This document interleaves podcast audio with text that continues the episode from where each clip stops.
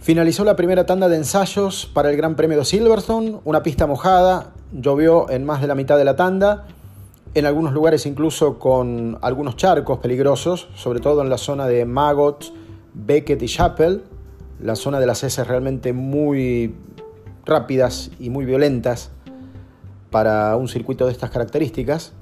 En ese contexto, Valtteri Bottas con Alfa Romeo fue el más rápido de todos, una condición absolutamente circunstancial. Menos de la mitad del parque de autos salieron a probar, hicieron tiempos de referencia.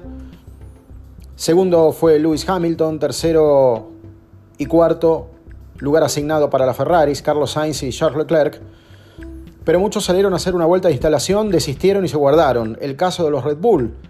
En los dos casos, Max Verstappen y Checo Pérez se quedaron guardados en el box a la espera de que las condiciones cambien, porque este es el punto. Se prevé que conforme avance la jornada e incluso el fin de semana, se van a imponer las condiciones de seco. Y es demasiado riesgo para los autos ponerlos en la pista en esta condición con altas probabilidades de romperlos al menos parcialmente. Por ahí acerca estuvo Lance Stroll, que se despistó en la curva Cops y por suerte terminó en la leca.